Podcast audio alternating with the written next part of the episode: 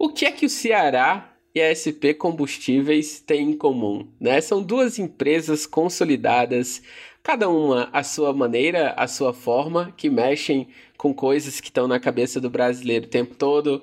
SP ali com carros, né, combustível, Ceará com a paixão do brasileiro pelo futebol, mas elas têm também outra coisa em comum. São duas empresas que têm encontrado formas diferentes de fazer marketing nesse tempo que a gente vive.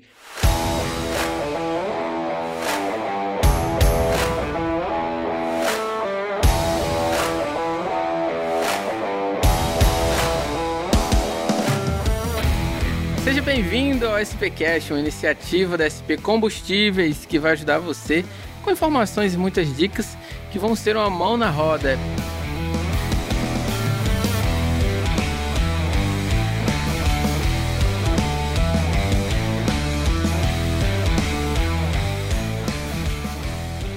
Hoje a gente vai bater um papo super especial com as cabeças que têm pensado nessas novas ideias, nessas novas campanhas, nessas novas formas de tratar e fazer marketing com empresas já tão consolidadas. Hoje eu estou aqui com o Mário Acioli, representante hoje da Relevante. O Mário ele cuida do marketing da SP de outras grandes empresas aqui em Fortaleza. E o João, o João que está representando hoje aqui o Ceará, mas melhor do que eu para apresentar vocês, eu queria que vocês se apresentassem.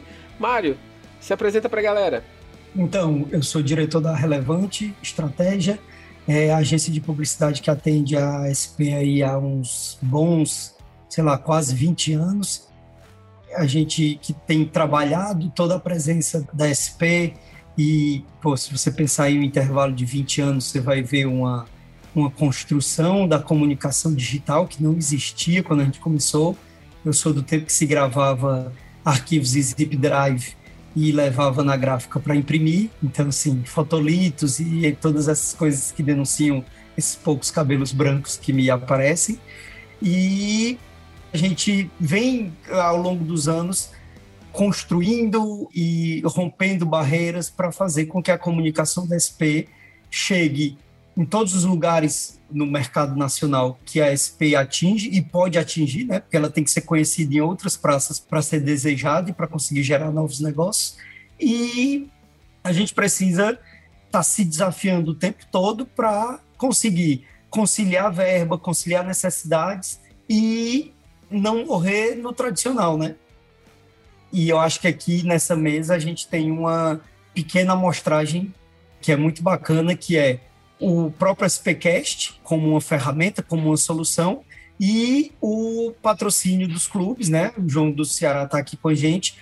Não estou dizendo que é uma coisa original, porque não é.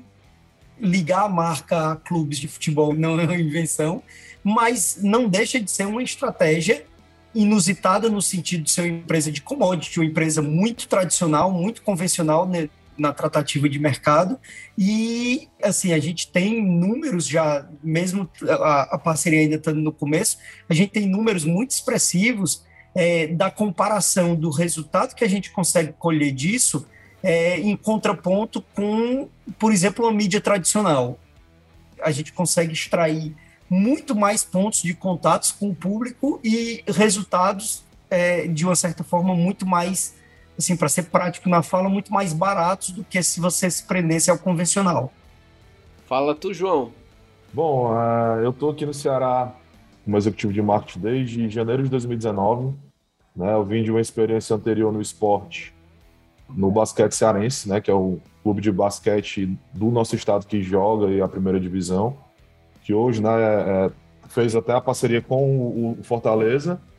Trabalhei muitos anos em agência, né? tive agência, inclusive a minha agência na época ajudou a fundar a CAD, né, junto com o Mário, o, próprio Léo e os meninos.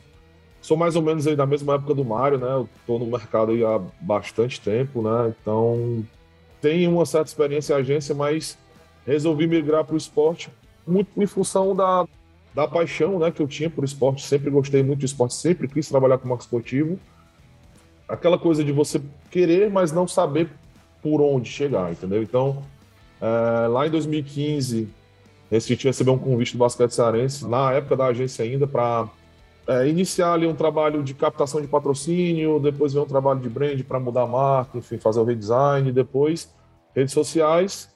E depois de acho que uns dois anos eles me convidaram para trabalhar de maneira fixa lá no basquete cearense. E através da experiência do basquete cearense eu cheguei no Ceará em 2019. Pegando um gancho aí no que o Mário falou, o Mário falou uma coisa muito interessante, né? Que ah, patrocinar um clube de futebol não é uma coisa inovadora, mas tem uma, um movimento aí que vem, acho que desde 2020, ali final de 2020, que são as grandes empresas do nosso estado patrocinando os clubes né, do estado, que são coisa que a gente tinha muita dificuldade, né? Depois que é, a gente teve aquele boom de patrocínio que a Caixa Econômica patrocinou os principais clubes do Brasil, e depois que ela saiu dos clubes, os clubes acabaram ficando reféns né, disso. E o Ceará e o Fortaleza sofreram bastante aí para um patinando em patrocínios e tudo. E a gente conseguiu atrair grandes empresas cearenses e hoje a SP está com a gente. E como acho que o Mário falou bem, né, o retorno no esporte, principalmente no futebol, é algo que é comprovado que é muito mais barato do que a mídia tradicional, muito mais, não se compara. Porque a gente tem ali a mídia espontânea, por exemplo, de você estar tá no Globo Esporte, no Esporte Espetacular, num, muitas vezes também num Jornal Nacional, enfim. Então a gente está sempre no horário nobre, de forma espontânea, né, sem, sem precisar estar tá ali pagando para estar no espaço. Então é, é, o que a gente gera de retorno para os parceiros da gente são números expressivos. E uma coisa que é importante, que hoje quem patrocina um clube de futebol, ele não está só na camisa, né? Ele está em todas as outras plataformas que o clube tem e um dos papéis meio da minha equipe aqui hoje no Ceará é esse, a gente gerar valor né, nessas outras plataformas, né? Então, é rede social, é a própria TV do clube, é um web rádio. Então, é, uma das funções da gente aqui no clube é isso, é gerar valor onde antes não se gerava, né? Então, vou dar um exemplo que quando entrei no Ceará, em 2019, a Caixa Econômica pediu um relatório gigantesco centenas de coisas irrelevantes, assim, o que era relevante no patrocínio, eles não pediam para colocar nesse relatório, justamente porque eles não tinham muita noção nem de onde estavam colocando dinheiro, sabe? Então, assim, o potencial de alcance que um clube de futebol tem, cara, é algo absurdo. Às vezes a gente gera uma ação aqui, faz uma, cria uma ação aqui, uma ação social, algum outro tipo de ação que a gente gera alcance muitas vezes mundial. Por exemplo, lá em 2019 a gente fez uma ação, por exemplo, em parceria com o Bahia, a foto que saiu da ação era a foto do Ceará e o patrocinador da gente na época era uma permuta, o patrocinador master era uma permuta. E essa foto saiu no The Guardian, CNN, tudo que você imaginar de jornal gigantesco aí do mundo, essa foto saiu. Então imagina o retorno que esse cara teve para a marca dele ali, falando aqui em nível nacional, um custo muito, muito, muito, muito baixo, sem realmente ele estar tá esperando, entendeu? Então cara, o universo do futebol e do esporte em si é, tem muita coisa ainda a ser explorada, muita coisa que as empresas ainda não enxergaram realmente valor, sabe? Por exemplo, o Mar falou essa questão da SP que tem números já que, apesar do pouco tempo de parceria, eu acho que um mês, um mês e meio, não tenho agora na minha cabeça o tempo que a gente começou, mas os números, cara, são, são realmente fantásticos e acho que a SP já deve estar realmente vendo valor nisso aí eu não sei nem dizer aqui em números ainda, a gente está fazendo as contas para fazer o primeiro relatório para o cliente, mas tem dados de engajamento, por exemplo, de redes sociais, vai dar, sim, sem, não precisa fazer conta, mas vai dar assim muitos mil por cento de aumento de engajamento. É um negócio completamente surreal. Uma empresa ela pode pagar e aparecer onde ela quiser, desde que aquilo seja um espaço publicitário, né? É, eu quero sair na televisão, eu pago e saio na televisão. Mas uma coisa é a relação que, que a gente chama que é o custo por mil, né?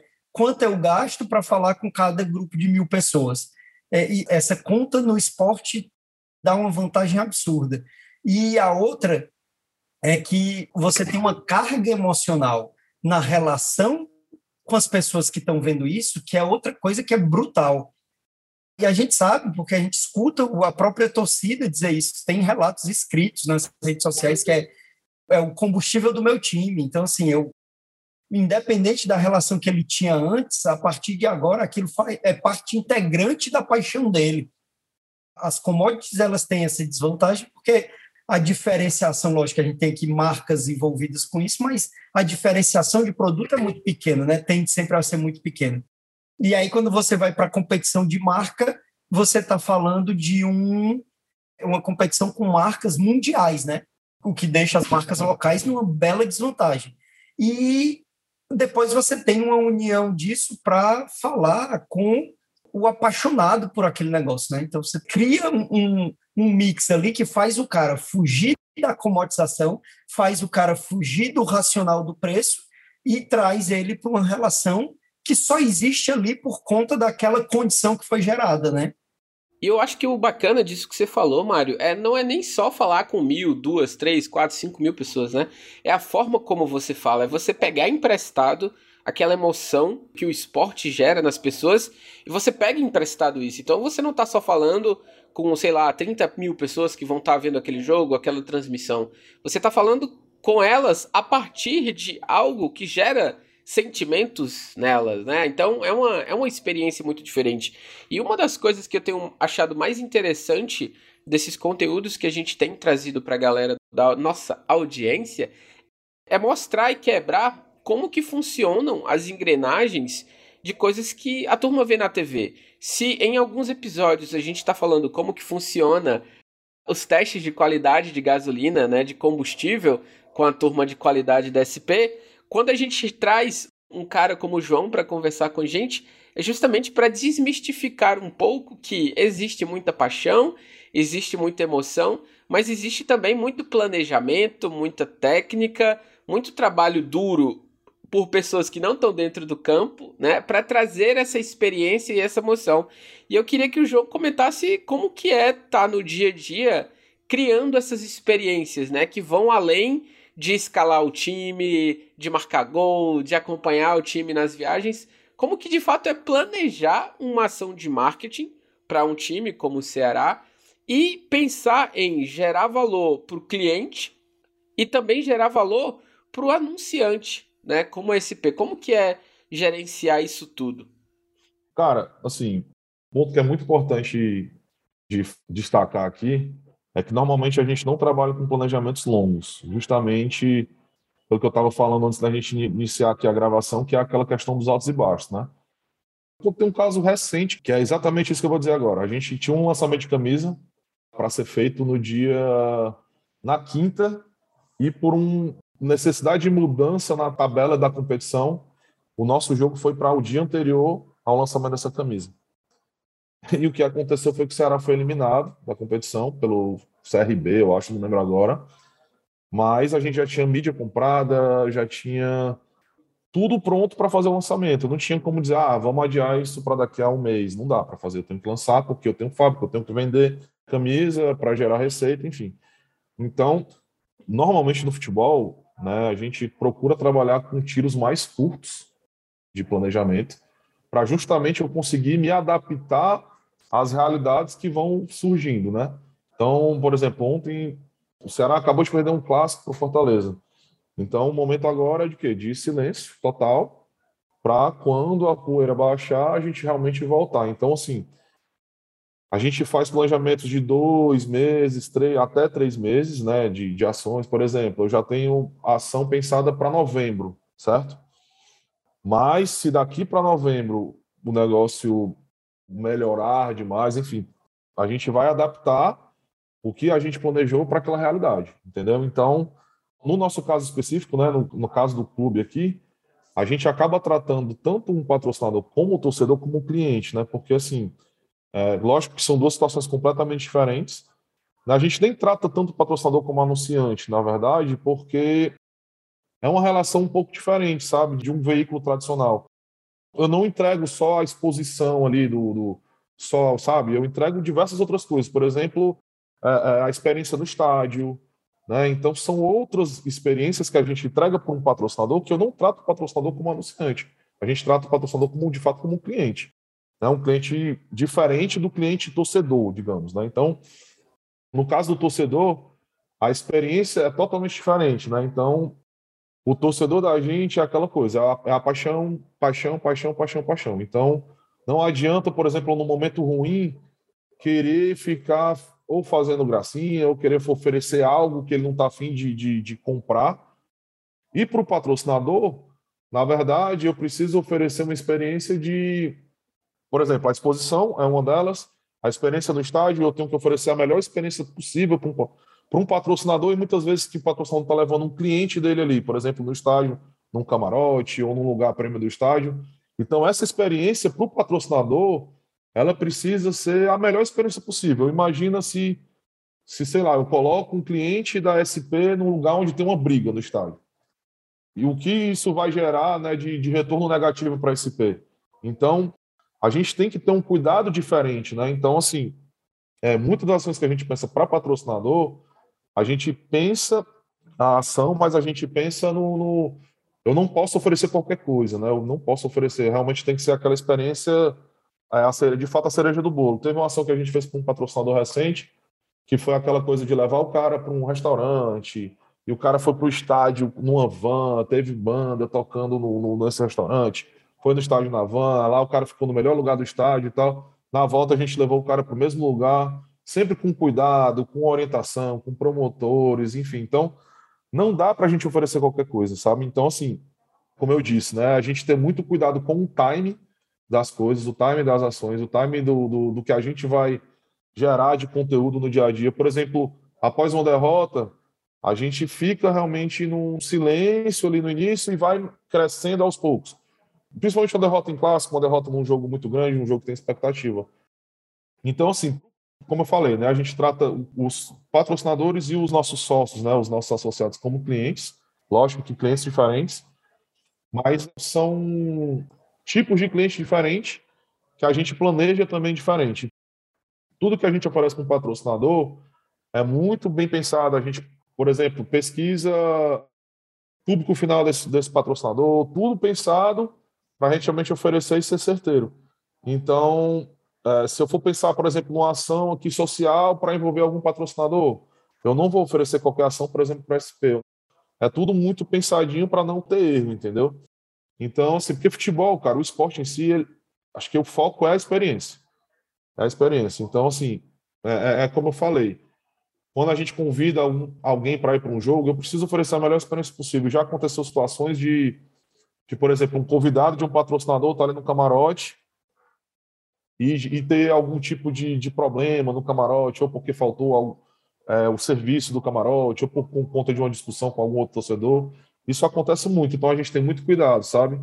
Com esse tipo de, de, de situação. E com relação ao planejamento, assim, é algo que a gente, como eu falei, não tem como a gente pensar a longo prazo.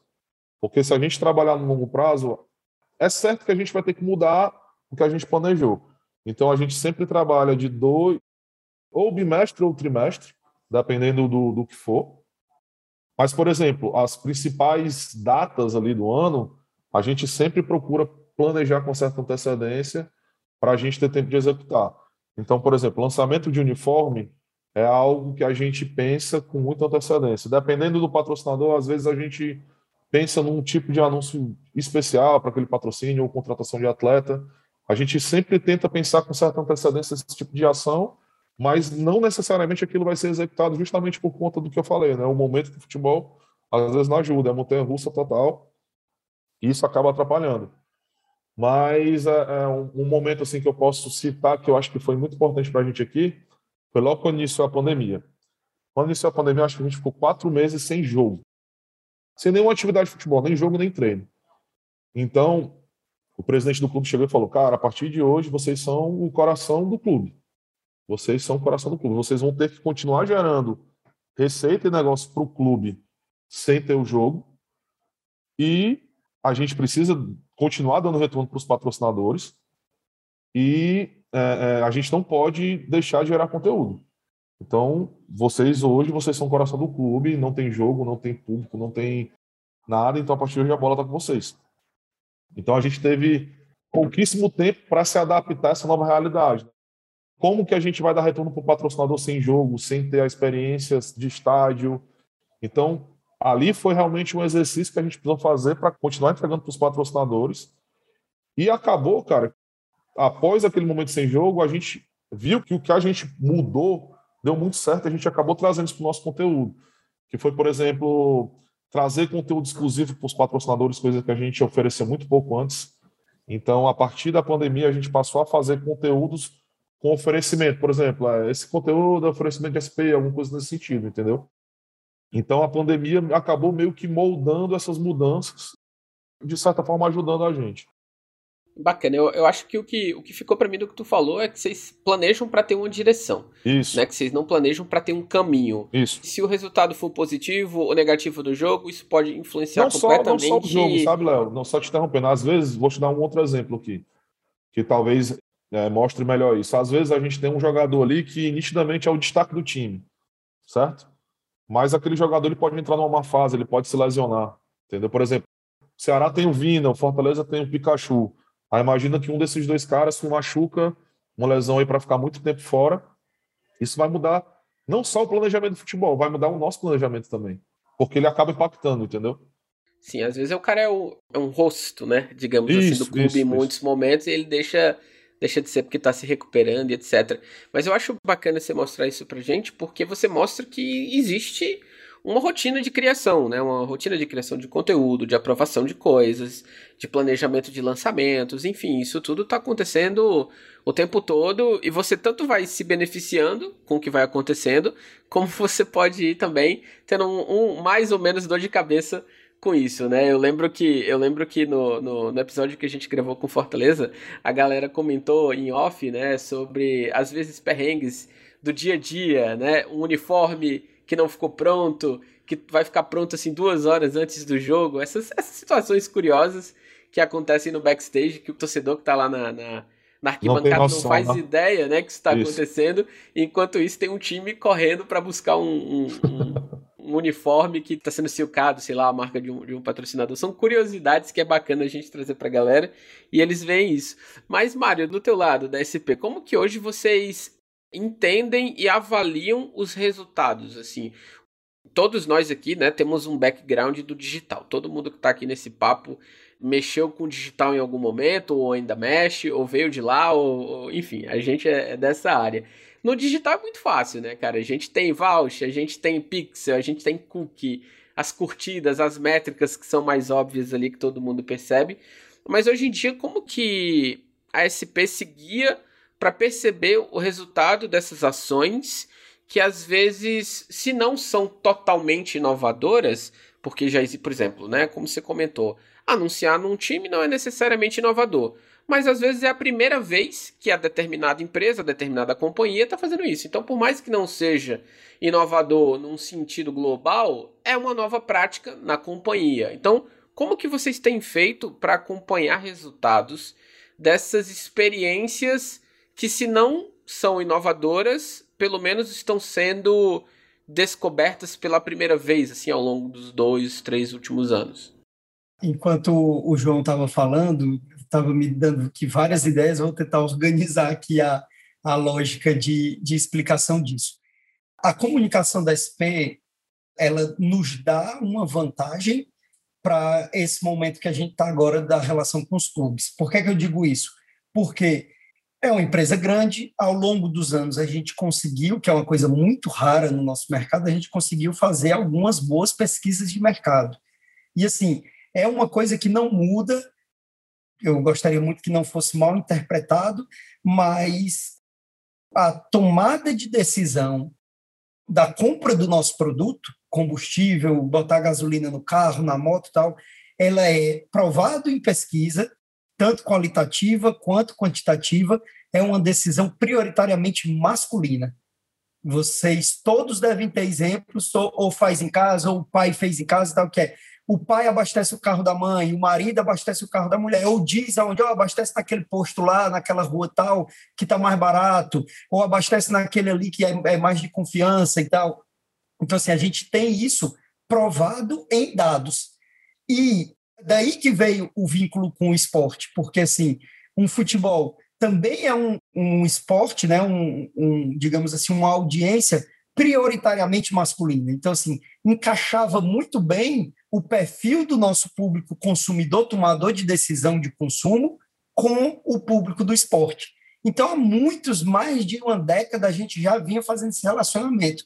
A gente patrocinou muitas transmissões, a gente patrocinou o Campeonato Cearense, é, a gente patrocina a transmissão da Fórmula 1. Então, assim, a gente está sempre, de alguma forma, associado com o esporte. Isso nos deu bagagem para pegar uma, um caminho novo, mas que para a gente não é, uma, não é exatamente um caminho inóspito e desconhecido, porque a gente já vinha tratando com ele, agora numa pegada completamente diferente, mas a gente já tinha uma prática ali. Aí eu vou me valer de novo de uma fala aí do João, que aí é onde talvez a gente tenha sentido a maior diferença. É justamente na história do planejamento. O marketing da SP, ele é pensado anualmente. No final de cada ano, a gente já pensa tudo, já estabelece todas as, as verbas, aprova tudo. Evidentemente, você tem algumas oportunidades, você tem algumas pequenas alterações, mas o alicerce, o grosso disso, é feito anualmente e normalmente é cumprido à risca aquilo que foi colocado. Acontece. Numa época de pandemia, ah, não, então tem coisa que estava vinculada com esporte que não vai funcionar, então vamos mudar para situações que vai aproveitar que as pessoas estão dentro de casa tal, mas era um momento completamente atípico, né? Então, assim, normalmente isso funciona muito bem. Agora a gente está dentro de um planejamento anual a gente tem uma ferramenta poderosíssima, que são os clubes, colocando assim, onde o raciocínio tem que ser muito rápido, porque tem essa sazonalidade. Por exemplo, ah, o clube vai mal, perdeu muitas partidas seguidas tal. A gente estava planejado de fazer um sorteio para convidar uma turma para ir assistir o jogo como convidado da SP. Cara, esquece, não vai fazer agora, porque isso não vai ter adesão. O que o João falou aí está funcionando, assim, acaba acontecendo muito rapidamente para o patrocinador, né? Então a gente tem sentido isso. E para a gente é um desafio, porque como a gente faz as coisas muito planejadas, a gente tem muito tempo para executar as ações. Por exemplo, eu já sei o que eu vou fazer no final do ano que tem Copa do Mundo. Então eu posso, desde hoje, pensando as ações, os VTs, qualquer coisa que seja de planejamento ligado com isso, eu já posso pensar a partir de agora, porque eu já sei o que é que eu vou fazer. No futebol, não. Você tem ali duas vezes por semana, você tem que estar fazendo alguma coisa, porque você tem um jogo. Então, você tem que extrair é, visibilidade daquele jogo. Você pode fazer um sorteio, é, você pode fazer uma ação com o público interno, né, com os colaboradores, porque é uma ferramenta poderosa também para eu gerar esse vínculo da marca com a paixão do cara dentro da própria empresa, isso é real, isso funciona. É, a gente tem uma equipe comercial sedenta de oportunidades para se relacionar com os clientes diretos, com os donos de postos, com os donos de grandes empresas que compram combustível com a gente. Então, assim, o pessoal fala, ah, não é só o uniforme. Para a gente vai muito além disso. Talvez o nosso carro-chefe seja justamente o relacionamento. Também o João falou isso você ter a oportunidade de ter um, um cliente seu, um, um, cara que você está fechando um negócio, que você está em prospecção, você tem 90 minutos ali proporcionando àquela pessoa uma oportunidade. O cara está lá no conforto, está no camarote, está com a diretoria, tudo, e ele está ali com você. Então acaba sempre tendo um papo de negócios e tal, é muito propício para isso. Tem situações que Tipo, você pode fazer um envolvimento maior, pode chamar esse cara, pode dar uma premiação, enfim, tem uma série de, de possibilidades dentro desse negócio e que para a gente tem sido um desafio muito grande, porque você tem que fazer isso duas vezes por semana.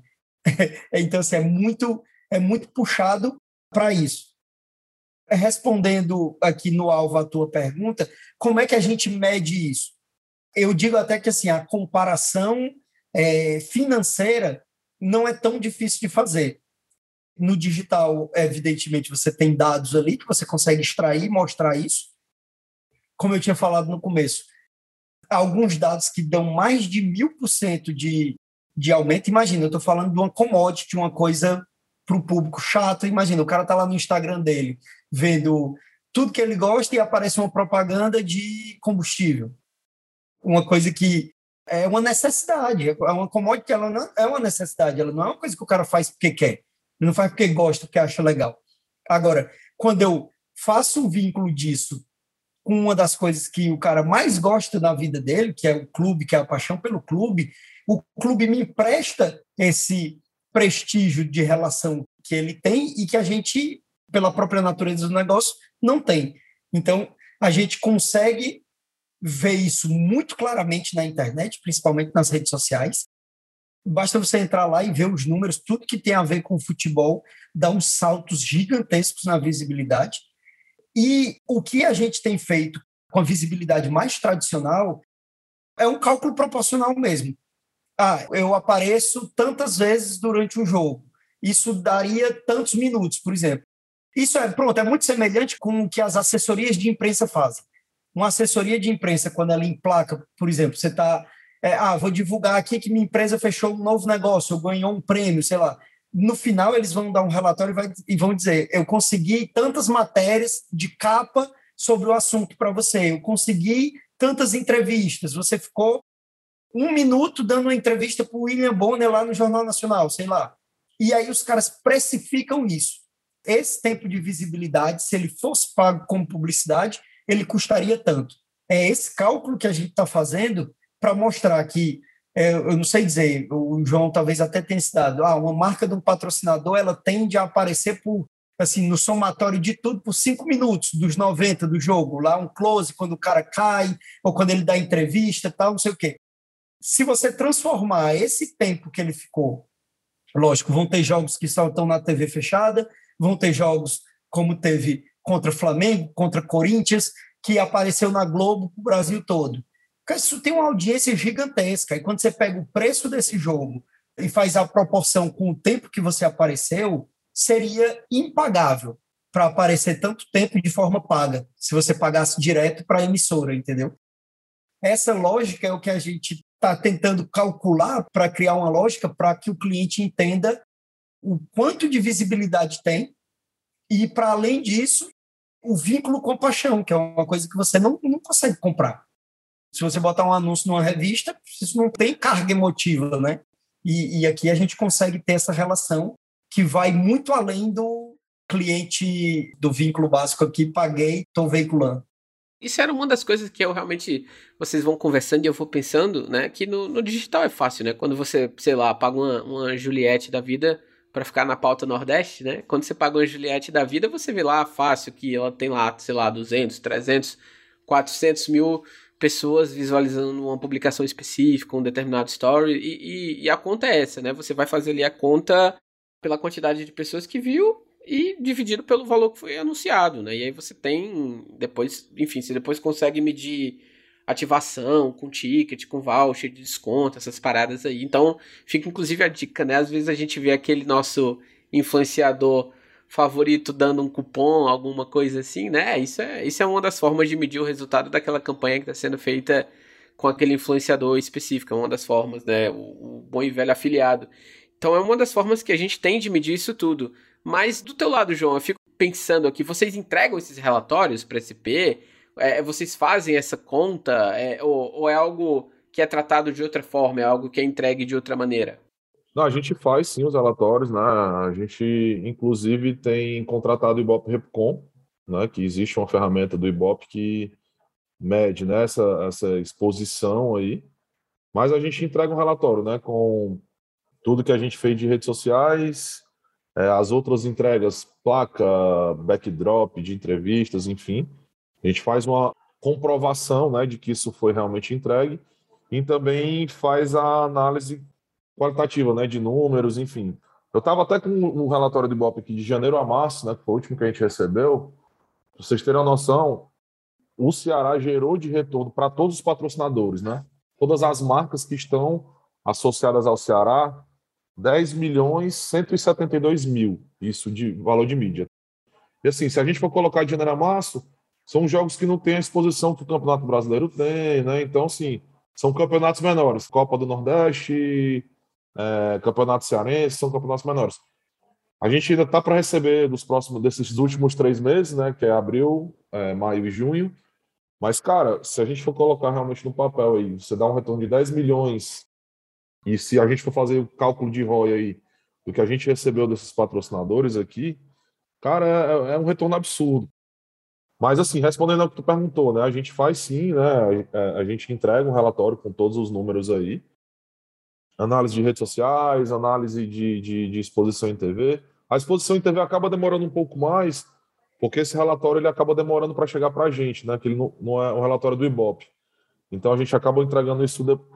A gente prefere fazer semestralmente o IBOP Repucom, porque a gente recebe a cada três meses, se não me engano, e não faz sentido eu mandar um recorte de três meses de janeiro que não vai dizer tá fora da temporada, né? Sei lá.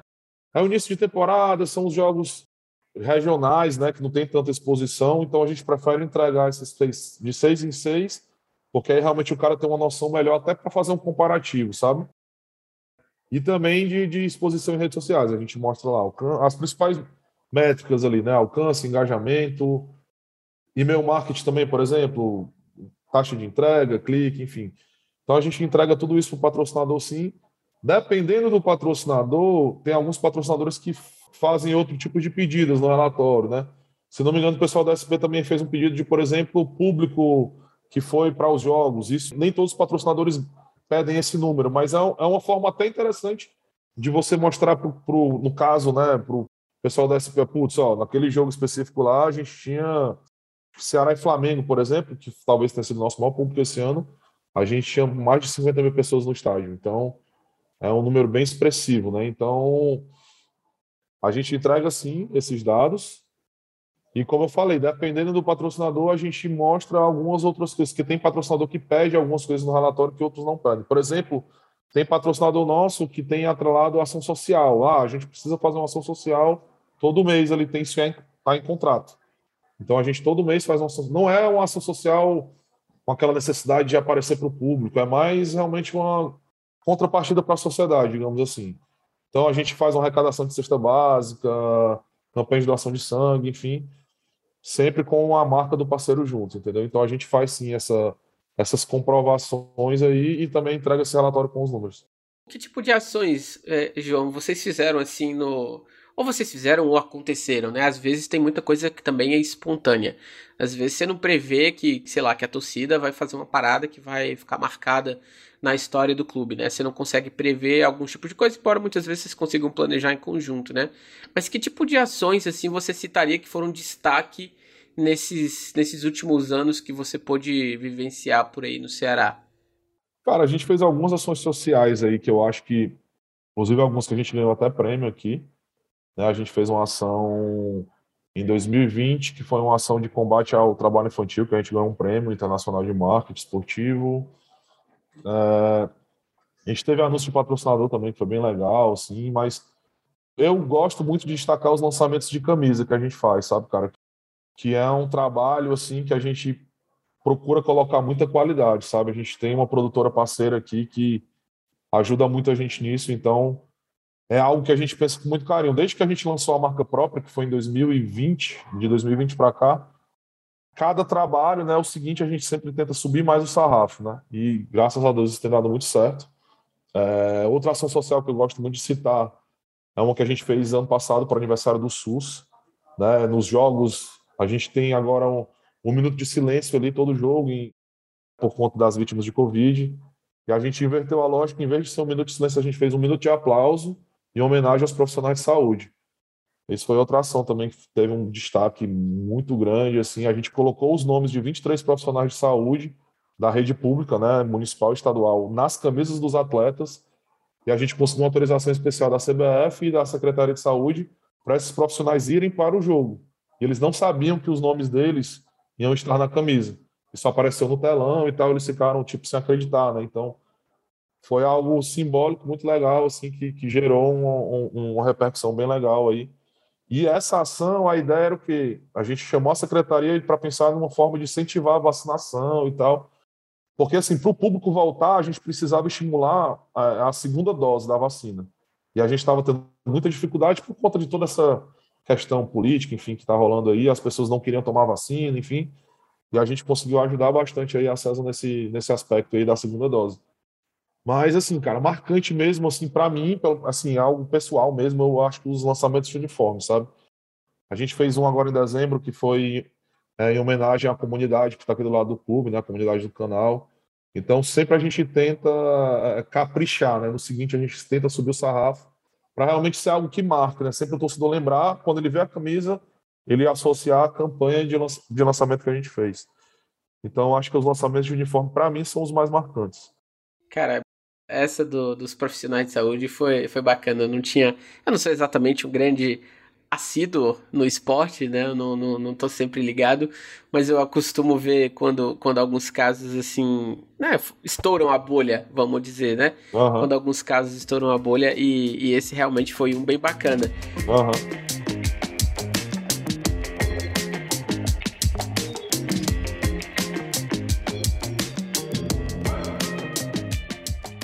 Sei que a gente consegue acompanhar o Ceará nas rodadas do campeonato, né? Nas rodadas, seja, seja quando a gente está na fase mais regional, seja quando a gente está no brasileiro.